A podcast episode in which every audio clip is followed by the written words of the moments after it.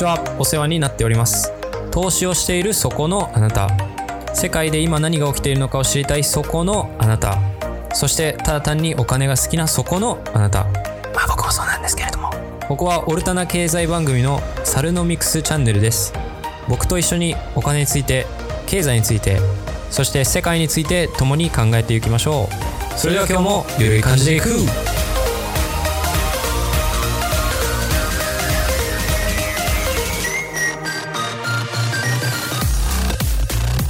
はい、ということで、お久しぶりでございますね。はい。いやー、ちょっと人生がね、人生が本当に立て込んでて、正直これ作るのも、すごいやっぱり時間かかるんですよね。まあ、前回のポッドキャストで、ちゃんとね、ちゃんと継続して、あの、頑張っていきたいというふうにお話しさせていただいたと思うのですけれども、これを作るのにも4時間ぐらいかかるのかな ?4 時間ぐらいかかるんで、まあ4時間はないかな。まあでも調べ、調べたりするんで結構時間がね、やっぱりかかってしまうんですよね。はい。まあそれは置いといてですね、どうやら今僕が見てるんですけれども、その YouTube の方ではね、あまり人気が出ないと思う。悲しいですね。悲しいですけど、まあ僕の、あの、宣伝、宣伝戦略が、まあ多分クソなんでしょうね。まあ正直そこまで宣伝してないですからね。なんかこうもうちょっと SNS とか活用した方がいいと思うんですけれども、どうやってやるのかっていうのがちょっとわからないというのがね、実際のところなんですよね。ちょっと時間を見つけて、ちゃんとこう、どうやったらね、YouTube でのその再生数を伸ばせるかっていうのを、ちゃんとちょっとまあ今週あたりに調べていこうかなと思ってるんですけれども、やっぱりね、やっているからには多くの方に聞いてもらいたいと。で、少なくともそのアメリカ情報についてはですね、そこら辺の日経新聞とか、ロイターとかね、あのブルームバーグとかそこら辺より結構マニアックなところまで話してると思うんで、なんか情報的には結構いいものを、まあ僕が気になったものだけピックアップしてきてるんで、悪くないものを持ってきてると思うんですけれどもね。まあでもね、あの、ポッドキャストの方は結構伸びてきてるんですよね、実は。まあそれはいいところなんですけれども、はい。という自画自賛なんですけれども、えっと、本日はですね、やはりこの話をしたいと思いまして、民主党党大会ですよ。ついに始まりましたね。4年前、ヒラリー・クリントンとドナルド・トランプがですね、この2人が唾の掛け合いをしていたあの選挙の時がまたやってきたというところですね。どうやら今回のその民主党党大会はですね、もうほぼバーチャルでやると。今のそのご時世全部そうですよね。なんか電話会議とかも全部バーチャルに会会議とかも全部バーチャルになってますけれども、今回の党大会はもう80%ぐらいですね。もうほぼバーチャルと。なんかズームかわかんないですけど、なんかのそのビデオ、ビデオ越しにこう、スピーチをするみたいな。要するにまあ事前にですね、そういうなんかスピーチをする人たちって録音できるじゃないですか。なのでまあ完璧な演説というか、そういう完璧なこうラインを話せるっていう点ではまあ優れているのかなと思うんですけれども、えー全体的に見た感じですね。かなりこう、磨きがかかってるっていうのは間違いないんですよ。もうこの動画自体が全部録音されて編集されてますから、まあ洗礼されているものになっているんですけれども、まあ一方でね、そのバーチャルであるからこそ、やはりその熱意とかね、熱気とかね、そういうものがやっぱりないですよね。で、この民主党党大会、日本時間で言うと火曜日の朝ですね。あれが1日目でして、で、水曜日、まあ本日の朝、日本時間の朝に第2回が開かれたという形ですよね。で、第1回目も第2回目もですね、僕はあの、ライブでちゃんと全部見たんですけれども、もちろんそういうハプニングとかもないですよね。もう、要はもう全部録音されてるんで。でもまあ最初のその第1回目の民主党党大会なんですけれども、どうやらですね、2016年にヒラリーさんがやった民主党党大会の時より、視聴者数が半減したみたいなんですよね。2016年ヒラリー・クリントンのその民主党党大会の時は、アメリカ全土でそのテレビで放送されている時に視聴者数が1160万人の視聴者数が確認されたらしいんですけれども、今回は、えー、党大会の1日目500万人しか確認されなかったらしいんですよね。まあでも納得ですよね。その、ヒラリー・クリントンとドナルド・トランプの時は、まあ政治的なその国民の意識というのがですね、まあものすごく高かった時ではありますし、まあそれにあの候補者が候補者ですからね、ヒラリーとトランプっていうこの二人のこの候補者がもうどれだけやばかったかっていうことですよね。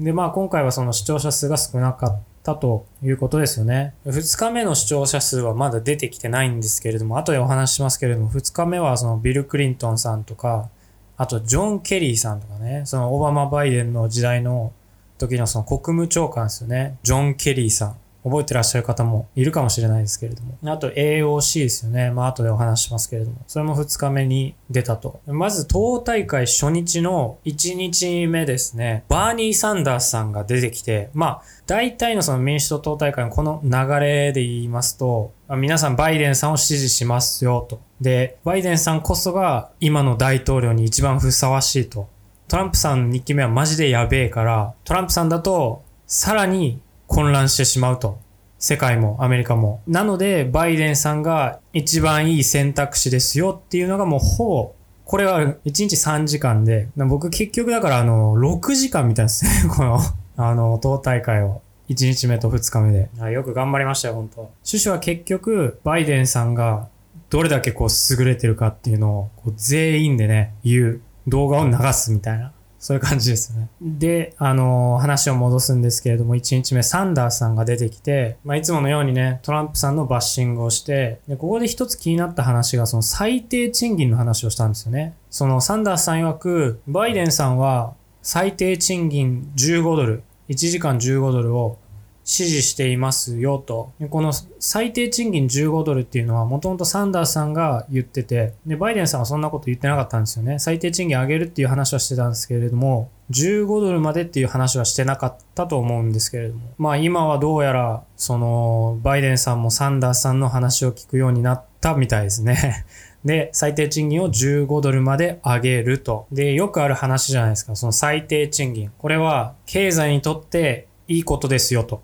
その賃金を直接上げることによって、国民の生活水準を上げることができると。ね、結構何も考えていない人は、その最低賃金を引き上げるっていうことは、いいことだと思ってるんですよね。まあもちろん賃金上がった方がいいじゃないですか。常識で考えると、でもこの最低賃金を引き上げるっていうのは、経済学的には相当間違っているやり方なんですよね、実は。まあ僕もその最低賃金っていうのはあまり好きじゃなくてですね。完全に社会主義的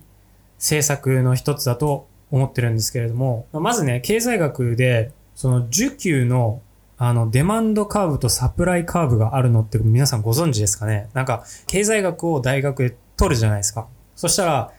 最初の1日目に学ぶことが、この需要と供給のカーブを学ぶんですよね。デマンドカーブとサプライカーブを学ぶのですけれども、まあ、これによりますと、要は価格を引き上げる、商品の価格を引き上げると、その数量を減らすことになるんですよね。例えば、例えば、そのファーストフード店でですね、3人働いてたとするじゃないですか。で、3人とも最低賃金が5ドルだったとするじゃないですか。5ドルだと、まあ、3人とも5ドル5ドル5ドルって支払われてるわけなんですけれども、これが最低賃金が15ドルだったとしたらどうなるでしょうかと。その場合、他のことは一切考えずにね、一切考えずに、その場合、2人がもう働けないじゃないですか。15ドルに引き上げるためには、2人をリストラして、1人だけ15ドルになると。これが価格を上げると数量が減るっていうのは商品にも適用されますし、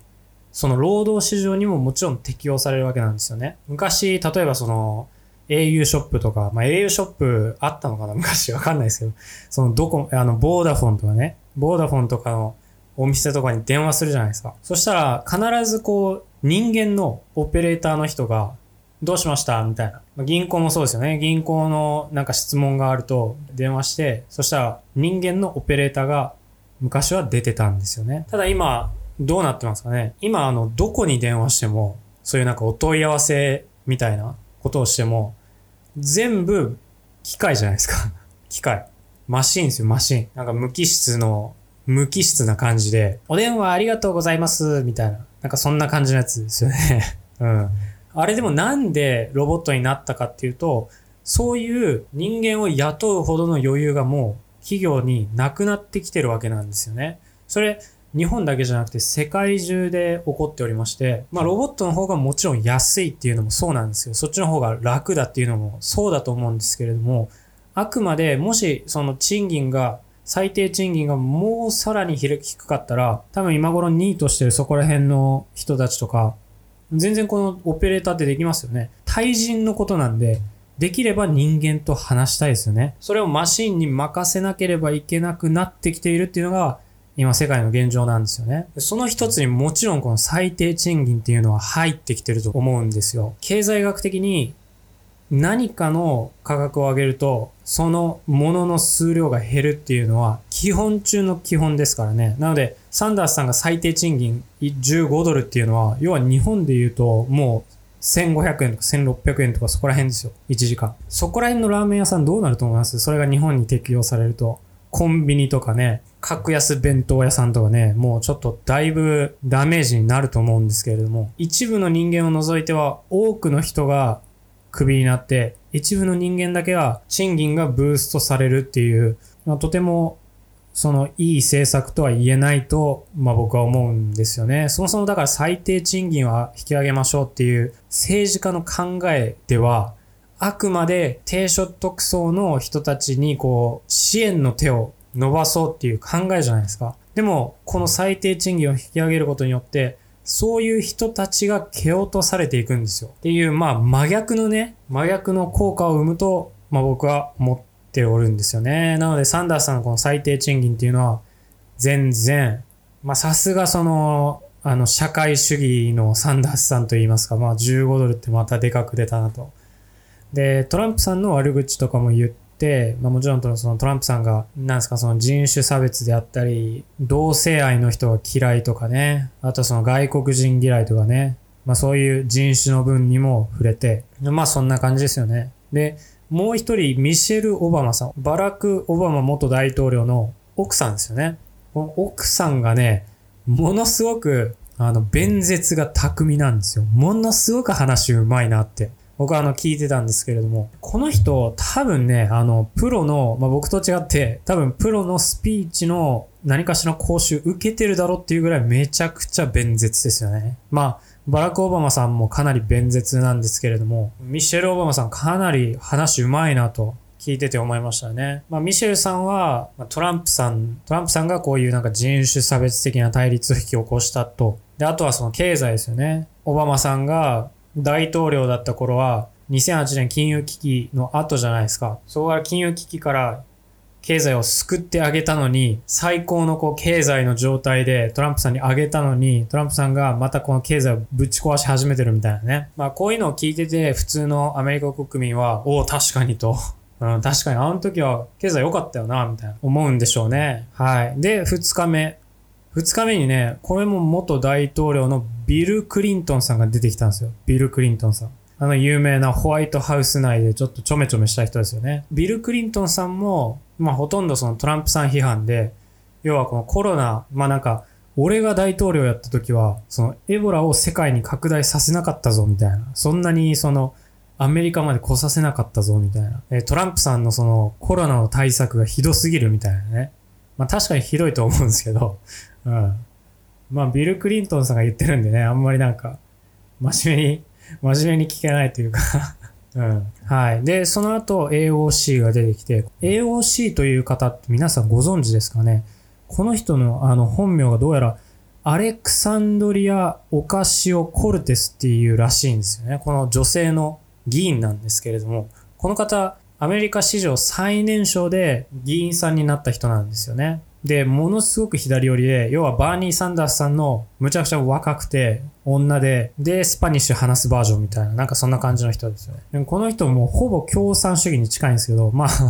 まあまあ、それはサンダースさんも一緒かもしれないですけど、まあこの AOC さん結構あの、ミレニアム世代、若い人たちにとってね、すごく人気がある議員さんで、そのインスタとか使ってるんですって。で、まあこの AOC さんも、あの、トランプさんの批判が中心でしたね。トランプさんは人種差別主義だと。ね、そういう話が、それがまあほぼ話の中心でしたね。その後、あの、ジョン・ケリーさんとか、その、オバマさんとバイデンさんの時代の、えー、国務長官ですよね、ジョン・ケリーさん。で、その後、ジル・バイデンさん、今のバイデンさんの奥さんとか出てきて、バイデンさんはこういう人ですよ、みたいなね、話をしていたということなんですけれども、まあ、その全体的にね、そういうなんかこう、まあ、ジョー・バイデンは、その副大統領時代の時にも功績があるとか、あとはまあ、オバマケア、ヘルスケアを作ったとか、環境問題に対して熱心だとか、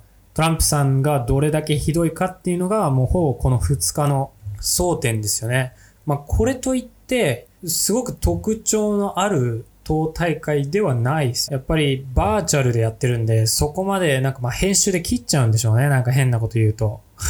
そこまでだから面白くないというかね、普通でしたね。バイデンさんの強さは、まあ僕が思うにですけれども、今のところトランプさん、トランプさんはもうほぼ勝ち目がないと思ってるんですよね。なぜかというと、やっぱり今のその事前投票、それが一番大きいんですけれども、もう一つ、もう二つあって、やっぱりそのバイデンさんは普通なんですよ。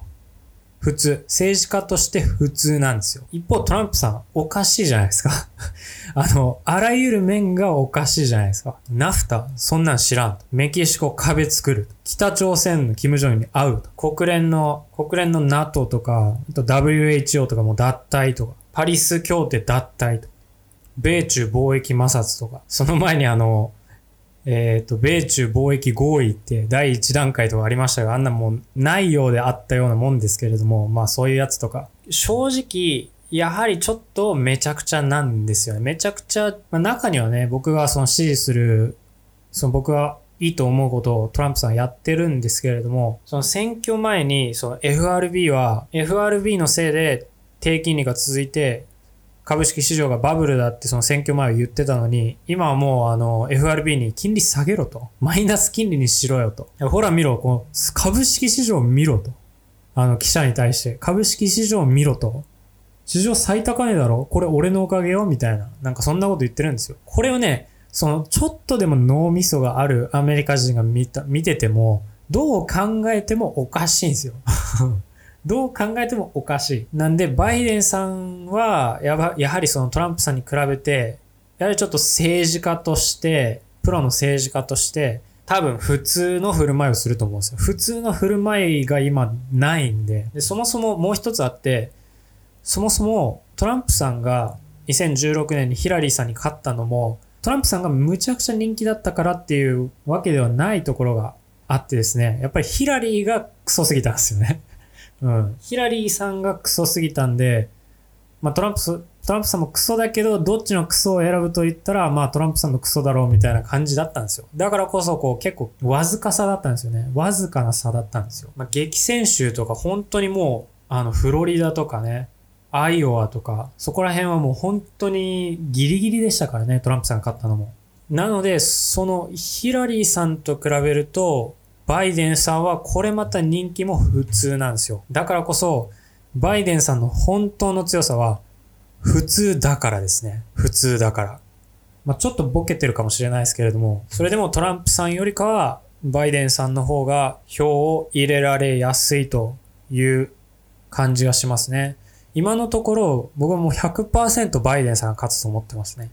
株式市場を見てると、バイデンさんが勝つだろうっていうその事前調査が今出ている中で、史上最高値を更新し続けているんで、株式市場もあながちバイデンさんが勝っても暴落しない可能性がありますよね。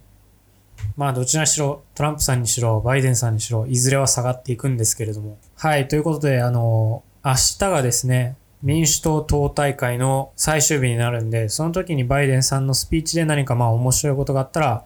またお話しさせて、ご紹介させていただこうかなと思っておりますね。その具体的な政策のところのお話が聞けたら、もうちょっとこれからどうなっていくかっていうのが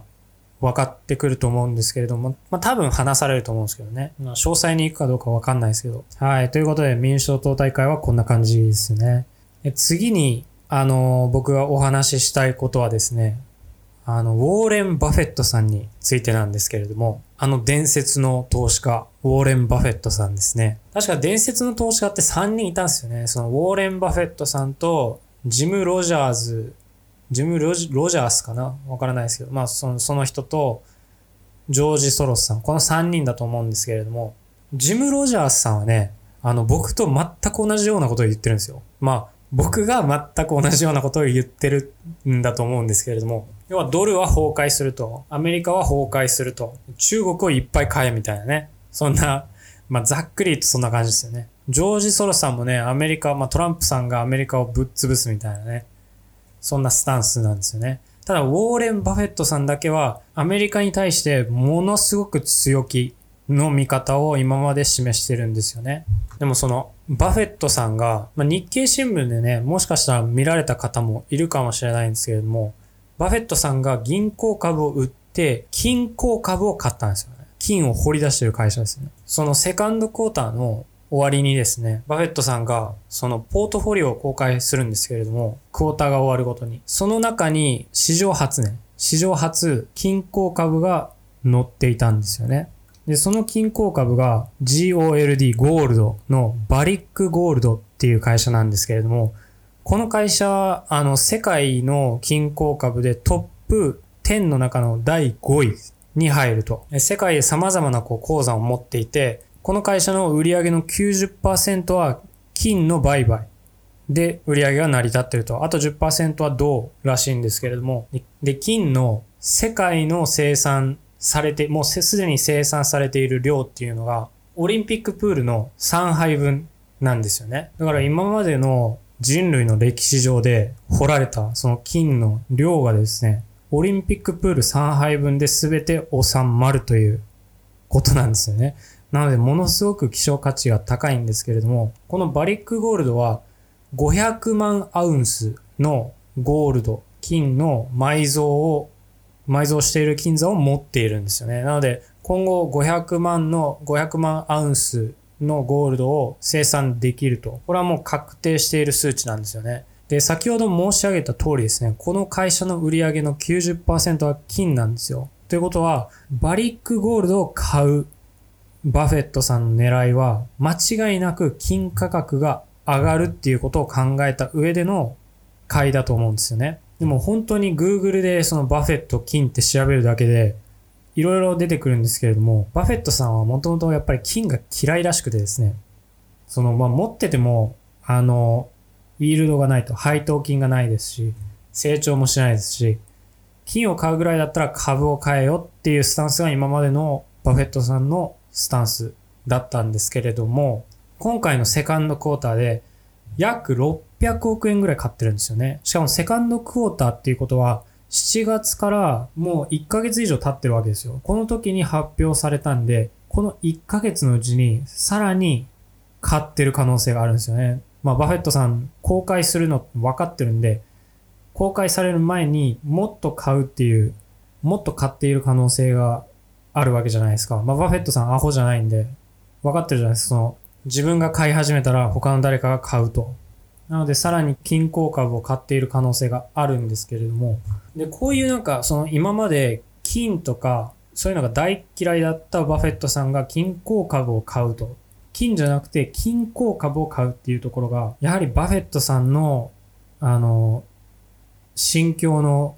移り変わりというか、そういうのを示していると思うんですよね。僕は何度もあの、お話ししているようにですね、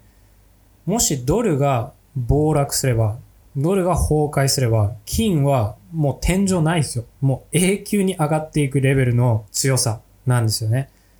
で、これをバフェットさんが狙ってるかどうかっていうのはわかんないです。わかんないですけど、少なくともバフェットさんが金鉱株を買ってるっていうことは金価格が上がると考えているというのは間違いないですね。で、そのなぜ金価格が上がるかっていうと、そのコロナがひどくなるっていう考えなのか、もしくは今の FRB がやってるようにドルを印刷しまくってインフレが起きて金が上がっていくかっていうこの2つ、この2択ですよね。だからまあどちらにしろいいシナリオではないはずなんですよね。金鉱株を買うっていうことはアメリカ経済なのでこれは非常に大きい重要なね、意味があると。で、テレビとか見てても、まだそのバフェットさんのインタビューで、どこかのテレビとかで、バフェットさんに、え、なんでこのバリックゴールドを買ったの？みたいな。なんでこの会社買ったんですか？みたいな。そういう質問がまだ見当たらないんで、もし出てきたらね、ぜひ聞いてみたいですよね。え、これアメリカ死ぬってことなんじゃね？ってこう質問してほしいですよね。今までだからアメリカに逆張りをしたことがないバフェットさんがついにアメリカに逆張りを始めたかというところだと思うんですよね。はい。バフェットさんはね、しかも頭いいですからね、その普通なんか、なんていうんですか、なんか本とかでよく載ってるじゃないですか。バフェットさんのなんか格言みたいな。そういうなんか普通の頭の良さとかじゃなくてですね、例えばそのバフェットさんが、あの、テレビでよく言ってるんですよね。まあ僕みたいな、むちゃくちゃお金持ってる人たちにどんどん税を上げてくれよと。貧しい人たちにどんどん分けるために、こう分配するために、俺たち金持ちはどんどんこう税を払うべきだって言ってるんですよね、バフェットさんが。テレビで言ってるんですよ。あの70%の tax でも80%の tax でも受けますみたいな。まあ、まあ、国民がそういうバフェットさんを見て、いや、この人いい人だな、みたいな。その嫌われていないお金持ちの代表ですよね、バフェットさんは。ただこれにもからくりがあって、バフェットさんの給料は所得として入ってないんですよね。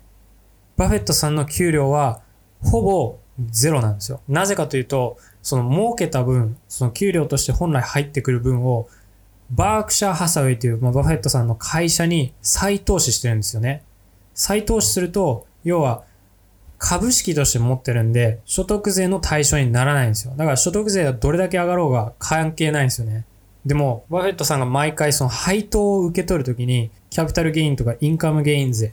そこは20%なんで、まあ、20%程度なんで、70%とかの所得と比べると、明らかに低い税を払って、で、収入を得ているのが今のバフェットさんなんですよ。でこれをほとんどの国民は知らないんですよね。バフェットさん、ものすごく頭いいんですよね。こういうなんかこう、テレビではみんなにこう、ね、なんかアホの人たちから見たら、え、なんていい人なんだろうみたいな。自分の金惜しくないんだみたいな。いやいや、この人むちゃくちゃ節約してますからと。うん。あの、裏の、裏ではものすごく、なんかも、まあ、ものすごく頭切れるんですよね。裏では。そういうことも計算に入れてるのかわかんないですけど、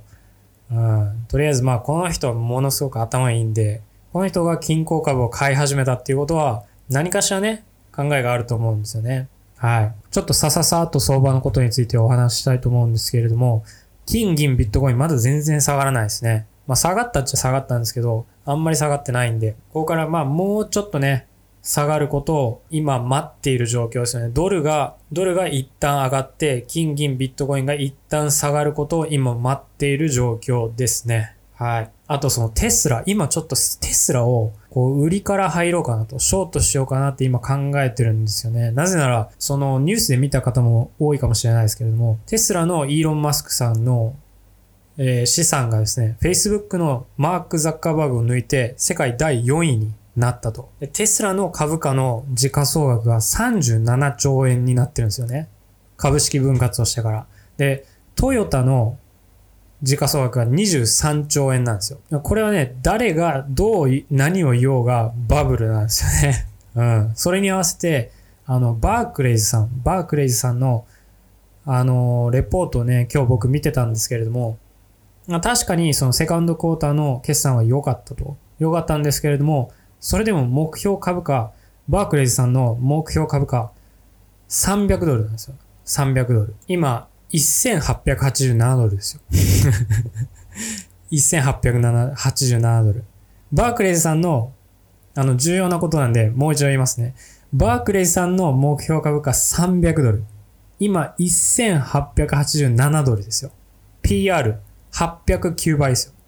809倍。こんなん誰が何を言おうがバブルです、バブル。ここで売らなきゃいつ売るのっていうレベルですよ。まあ、イーロン・マスクさんの逆張りってあまりしたくないんですけれども、これちょっと今考えてますね。タイミングを見てちょっとショット入れようかなと思ってます。はい。それでは、さよなら。